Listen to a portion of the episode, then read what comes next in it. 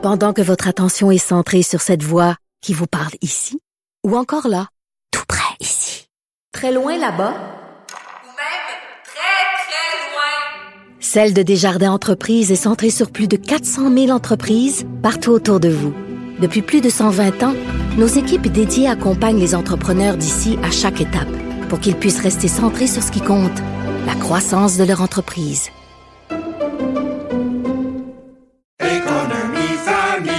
Ici Ricardo. Et Émilie, marchand d'IGA. On a envie de vous inspirer à bien manger. À moins de 5 la portion. Suffit de repérer les produits valeurs sûres et de les cuisiner avec une de nos recettes. Les valeurs sûres, c'est bien pensé, hein? Bien sûr! Détails sur IGA.net. Cette affaire qui est complètement tirée d'un film d'espionnage, pourquoi c'est vraiment intéressant? On peut pas dire l'inverse. Donc, la drogue, c'est donc. Un journaliste d'enquête, pas comme les autres. Félix Séguin. Hey, ça, ben, le système de justice, hein, il y a eu des procès qui ont été avortés là, suite à de longues enquêtes de l'UPAC qui ont mené à des accusations, des arrestations. Puis on le sait, à cause, euh, bon, les délais étaient trop longs, euh, les gens qui étaient accusés euh, libres comme l'air.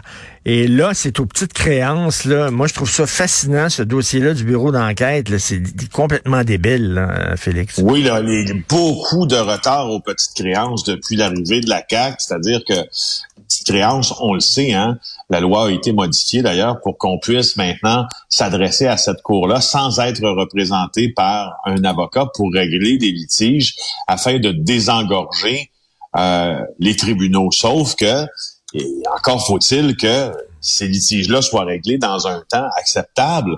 Alors, c'est ce que je trouve intéressant de ce débat-là parce que, tu sais, on parle beaucoup, moi et toi, de l'administration de la justice et ça, c'est un cas, ma foi, qui est extrêmement, extrêmement pertinent. Euh, maintenant, dans, ces fameux délais de la justice, il y a aussi cette femme de 87 ans à qui un juge a été forcé de s'excuser parce qu'elle s'est présentée, t'imagines, pour témoigner à un procès. Et là, faute de greffière disponible dans la salle d'audience, nous rapporte Michael Nguyen, ben, on lui a dit, ben, retournez chez vous, parce que là, il n'y a pas de greffière on peut pas avoir de procès. T'imagines, en 2019, cette femme-là, Anna Tarsenko, a été victime d'un vol qualifié. Elle aurait été très gravement blessée à l'épaule. Ensuite, elle aurait été victime d'une escroquerie suivant ce, ce vol-là. Donc, elle devait se présenter en cours pour témoigner au procès de l'accusé hier mais tout a été annulé. C'est une femme qui a subi beaucoup pour son âge, une octogénaire comme ça qui dit ben j'ai beaucoup de douleurs, je fais des cauchemars après ça. Et là, euh, elle se présente au tribunal, puis le juge lui dit, et je te le cite là, je suis vraiment désolé. C'est un problème d'administration de la Cour sur lequel un juge n'a pas de pouvoir. Je tenais à vous offrir mes profondes excuses, les excuses de la part du système pour vous avoir fait perdre votre temps. Ce sont les propos du juge Magno del Negro au palais de justice de Montréal. Il faut dire qu'il y a 12 personnes qui s'étaient déplacées pour strictement rien, des avocats, euh, il y a même un policier euh, plutôt qui était en train de faire de la patrouille qui était là, euh, et tout ça pour strictement rien. C'est quoi? C'est qu'il y a une pénurie de personnel à la cour, quoi?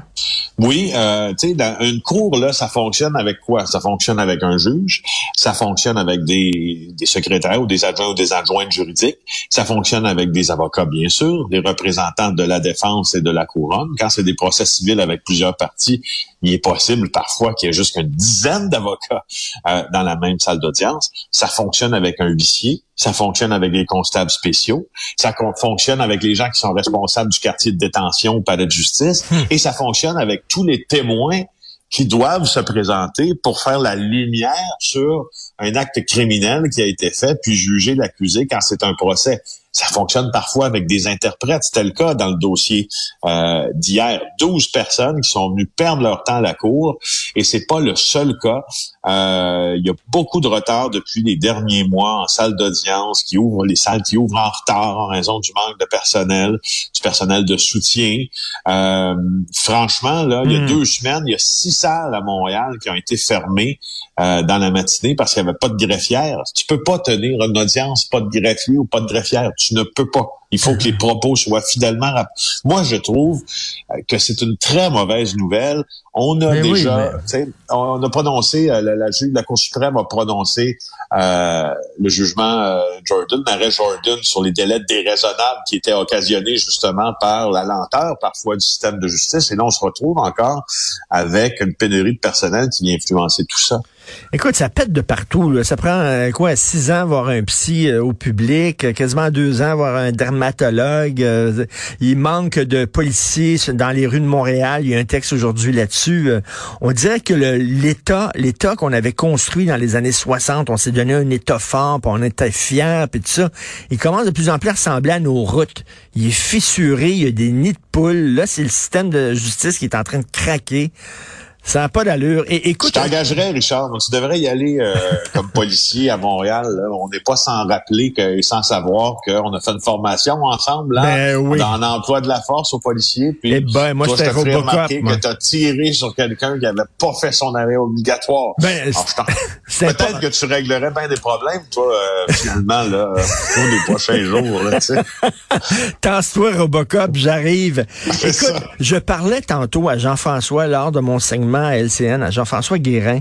Euh, je veux t'en parler de ça parce qu'il y a un autre problème avec le système de justice et toi qui le connais bien, tu vas m'éclairer là-dessus. Les sentences. Euh, L'institutrice qui a couché avec euh, un étudiant de 16 ans, qui était, qui était consentant, faut le dire.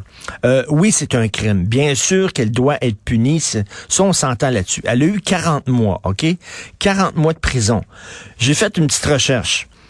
Euh, à Rimouski, il y a un proxénète qui s'est fait arrêter, 15 mois, 15 mois de prison. À Terrebonne, il y a un proxénète qui s'est fait arrêter. Lui, il a forcé un mineur à se prostituer pendant une semaine à Toronto. 39 mois de prison. Une sentence moins lourde que la femme. Et en avril dernier, il y a un proxénète qui est arrêté pour voie de fait, entre autres. Euh, il a forcé sa copine à se prostituer, à recevoir jusqu'à 10 clients par jour. Il la frappait régulièrement. Félix, 42 mois de prison, seulement deux mois de plus que... On regarde ça on dit, comment ça se fait que ça ne suit pas les sentences, ça suit pas la gravité des crimes? C'est c'est Je suis bizarre. abs- ça. absolument d'accord euh, avec ce que tu dis. Puis euh, Maria Mourani, euh, sauf erreur, là, la criminologue, Mm. ancienne députée aussi, euh, nous rappelait que la solution pour éduquer. Puis ça, c'est pas, ça fait pas si longtemps. là, je pense que ça fait deux ans de ça.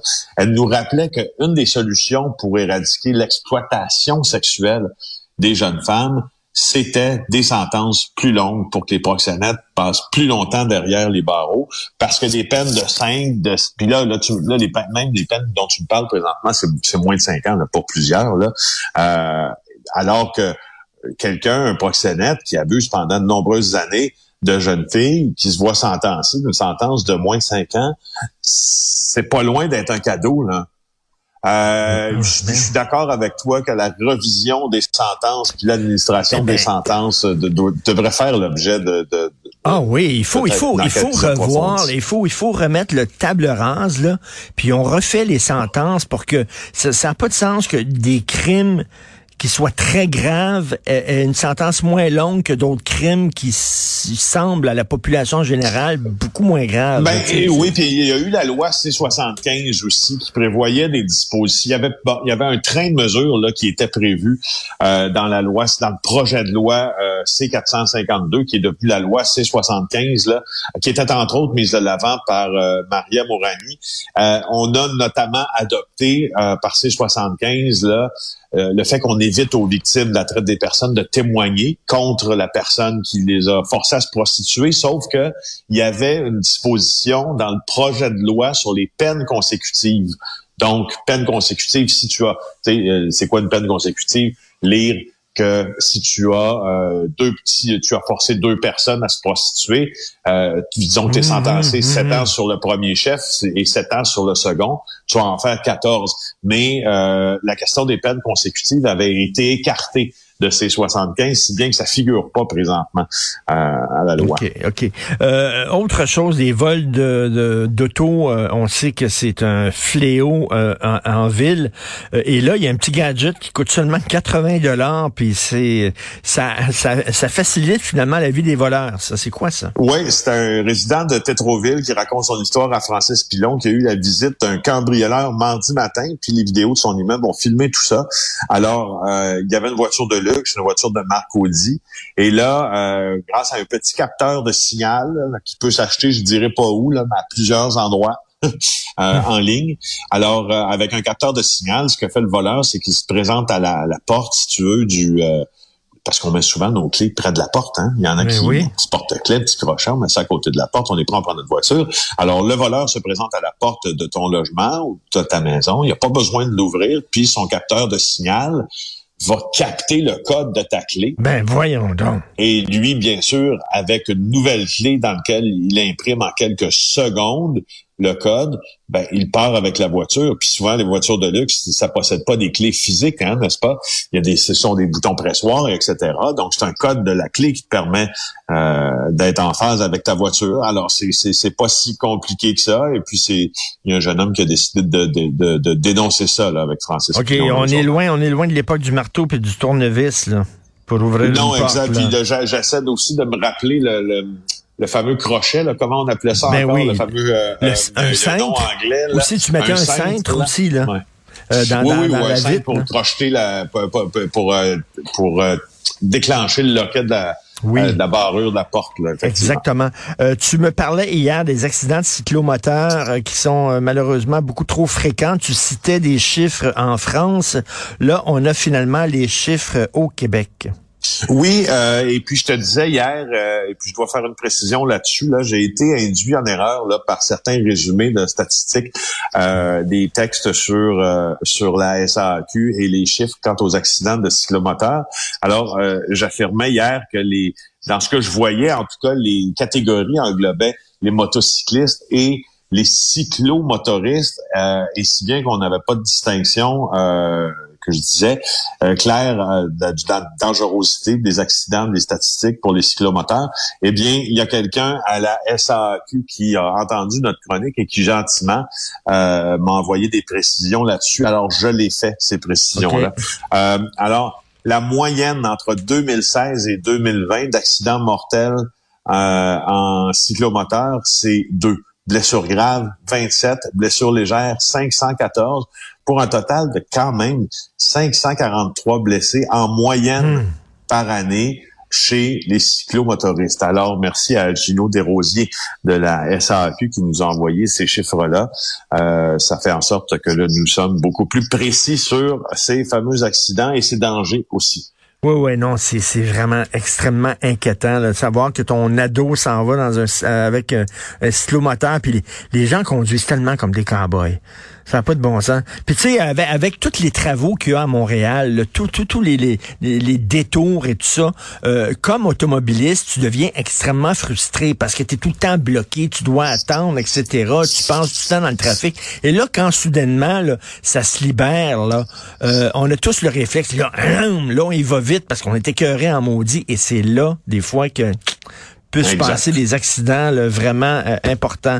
Et en terminant, les voitures usagées qui augmentent de 5% Ben oui, moi je voulais juste, euh, c'est c'est pas c'est pas tout à fait, j'aime j'aime ça parler de char, mais c'est pas tout à fait dans disons les, les sujets là euh, habituels de chronique. C'est juste que expérience personnelle.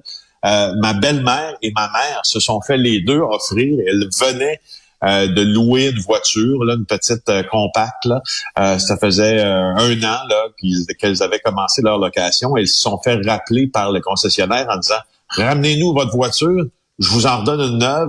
C'est sans frais. Euh, c'est- Ah oui. c'est- et, et pourquoi? Ben parce que le marché des véhicules euh, secondaires, donc des véhicules usagés, a augmenté tellement, 25% on nous dit dans la section à vos finances du journal aujourd'hui, en l'espace d'un an, selon Georgie. Ben, et on l'a perdu 25% en l'espace d'un an. Tout augmente. 40. tout augmente. Alors voilà, euh, c'est une petite note en terminant pour ceux qui cherchent un char. Vous le savez, ça va vous coûter cher. Et en terminant aussi, l'avortement dès la fécondation qui est interdit dans l'État de l'Oklahoma au complet. C'est la loi la plus restrictive des États-Unis. Écoute, on recule, Félix. Ça n'a pas de bon Ben oui, sens. on, recule. on recule, on recule, parce que le droit est menacé par la Cour suprême. hein. On, on- on se rappelle que euh, la Cour suprême, si elle prend la décision de laisser aux États gérer eux-mêmes ce- ces politiques-là, les États, bon, plus républicains, mais plus stricts aussi, euh, la Bible Belt notamment, le risque de nuire aux femmes énormément.